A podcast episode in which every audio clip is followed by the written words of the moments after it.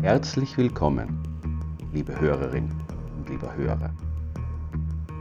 Mein Name ist Christian Weig und ich bin ein unrastig Neugieriger. Das ist etwas, das ich in vielen Bereichen meines Daseins ausleben darf. Etwas, das mich immer wieder an Orte führt, die eine verborgene Vergangenheit haben, dunkle Geheimnisse, eine Geschichte, die so mancher nicht kennen mag. Lass mich dein Reiseführer sein zu jenen Orten, die heute zum Teil unscheinbar wirken mögen, die aber einst Geschehnisse voller Dramatik miterlebt haben. Geschehnisse, die diesen Orten auf eine merkwürdig undefinierbare Weise für alle Ewigkeit ihren Stempel aufgedrückt haben. Bitte immer nah bei mir bleiben und viel Spaß!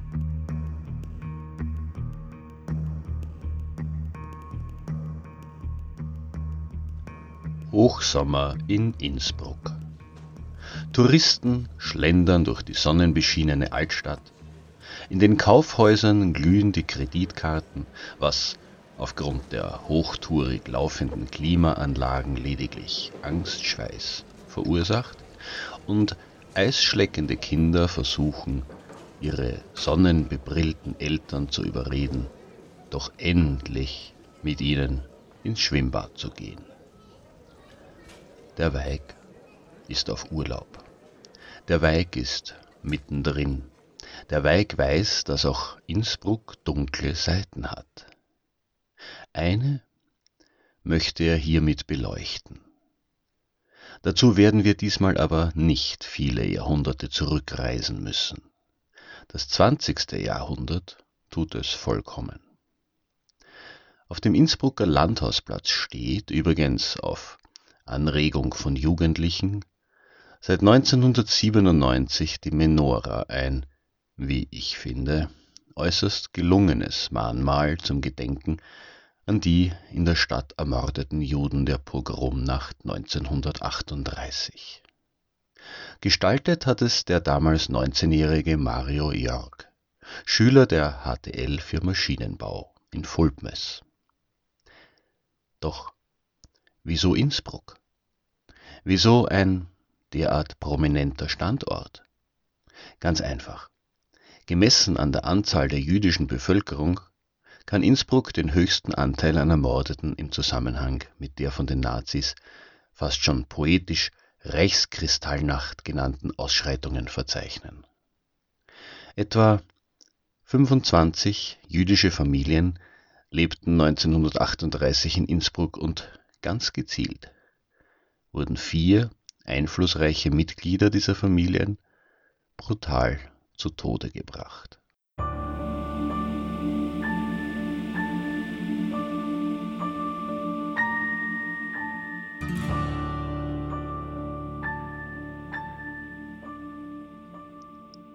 Die Situation der Juden in Tirol war damals eine besonders gefährliche, da der örtliche Gauleiter ein gewisser Franz Hofer, fanatisch das Ziel verfolgte, Tirol und Vorarlberg als ersten judenfreien Gau nach Berlin zu melden. Der Plan des kleinen, dicken, aber geradezu unheimlich fanatischen Emporkömmlings bestand darin, durch perfektionierte Unmenschlichkeit Legendenstatus im Dritten Reich zu erlangen.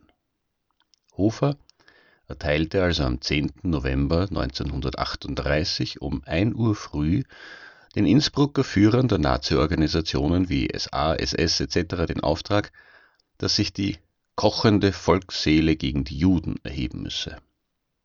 Von dem Arisierungskommissar namens Ingenieur Hermann Duxneuner war eine Liste der zu überfallenden Menschen vorbereitet worden. Keine jüdische Familie sollte ungeschoren davonkommen. Die Überfallkommandos bestanden aus selbstverständlich ideologisch überzeugten SS-Männern. Der Großteil von ihnen setzte sich aus Nationalsozialisten zusammen, die bereits während der Verbotszeit von 1933 bis 1938 Parteimitglieder gewesen waren, reine Überzeugungstäter also.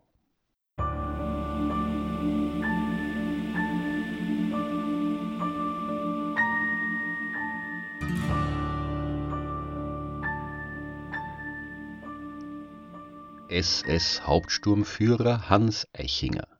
Der Leiter eines aus etwa zehn SS-Männern bestehenden Mordkommandos eilte mit seinen Leuten in Zivilkleidung in die Gensbacher Straße 5.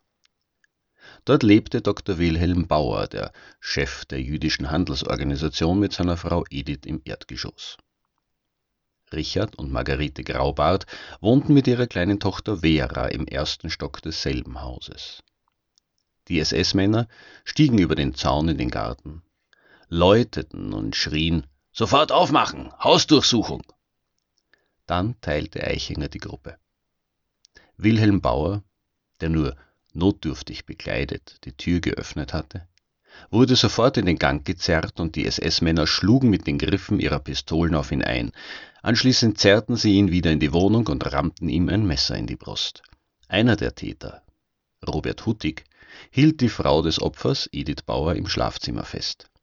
Als sie ihren Mann rufen hörte, dass man auf ihn eingestochen habe, entwand sie sich dem SS-Mann. Vor der Tür des Schlafzimmers bot sich ihr ein Bild des Grauens. Wilhelm Bauer lag blutüberströmt auf dem Boden. Verzweifelt röchelte er. Einen Arzt! Als seine Frau zum Telefon laufen wollte, hob ihr Bewacher seine Waffe, um sie ebenfalls zu schlagen. Mit letzter Kraft beschwor der Schwerverletzte ihn, von seiner Frau abzulassen. Sie wollen doch einer Frau nichts tun. Robert Huttig begnügte sich schließlich damit, das Telefonkabel aus der Wand zu reißen. Dann verschwand er durch das Fenster. Die Eingangstüre war von seinen Kameraden nämlich bereits von außen versperrt worden, um sicher zu gehen, dass Wilhelm Bauer nicht rechtzeitig geholfen werden konnte.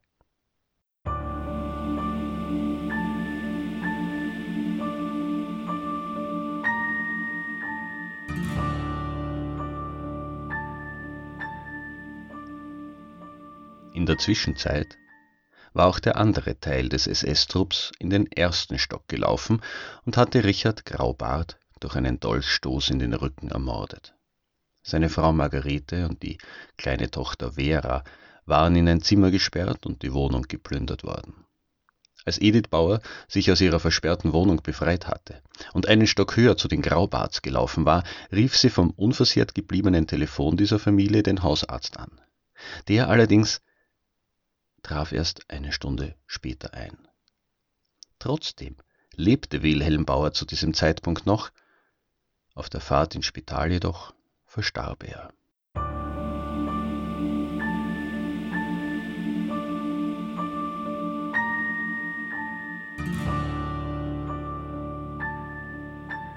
Ingenieur Richard Berger, der Vorsitzende der israelitischen Kultusgemeinde Innsbrucks, wurde etwa zur selben Zeit von drei SS-Männern aus seiner Wohnung in der Annichstraße 13 geholt. Er musste sich in ein Auto setzen und wurde stadtauswärts gebracht. Knapp hinter Kranebitten ließ man ihn aussteigen, drückte ihn zu Boden, schlug ihm mit einem großen Stein den Schädel ein, warf ihn in den Inn und schoss noch einige Male auf den davontreibenden Körper.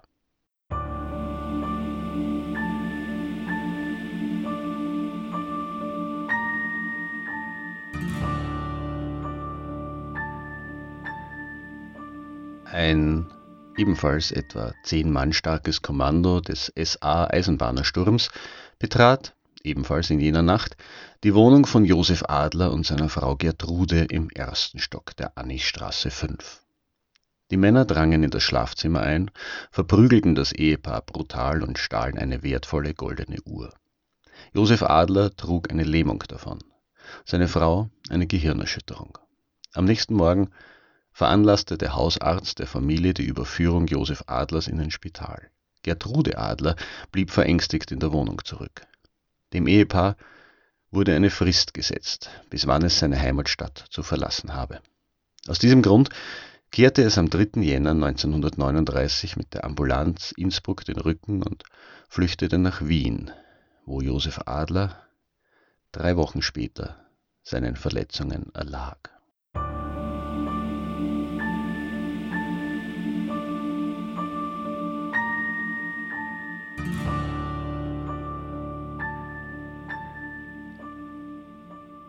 Diese Morde aber war nur die Spitze der Ausschreitungen. Viele Juden wurden damals misshandelt und schwer verletzt. Angst griff um sich, Selbstmorde waren die Folge. Begonnen hatte die Ausgrenzungspolitik schon Monate zuvor. Im Vorfeld des Anschlusses von Österreich an Deutschland musste sich die jüdische Bevölkerung bei den Behörden registrieren lassen, damit sie von der Abstimmung ausgeschlossen werden konnte.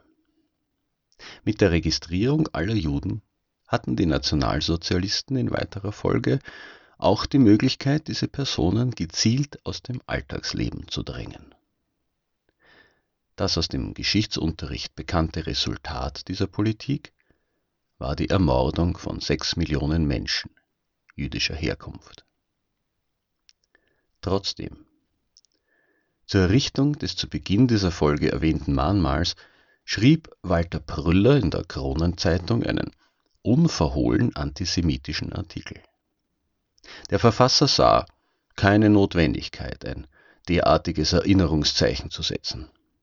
Einerseits kritisierte er die Errichtungskosten für dieses, ich zitiere, Erinnerungsmonstrum, zu dessen Einweihung, ich zitiere noch einmal, 500 Anhänger des mosaischen Glaubens erwartet würden. Andererseits fragte er polemisch, wo steht eigentlich in Innsbruck ein Denkmal für die Hunderten bei Bombenangriffen ums Leben gekommenen Bürger? Man merkt schon, der Nährboden für die geschilderten Taten wäre noch da, nach wie vor.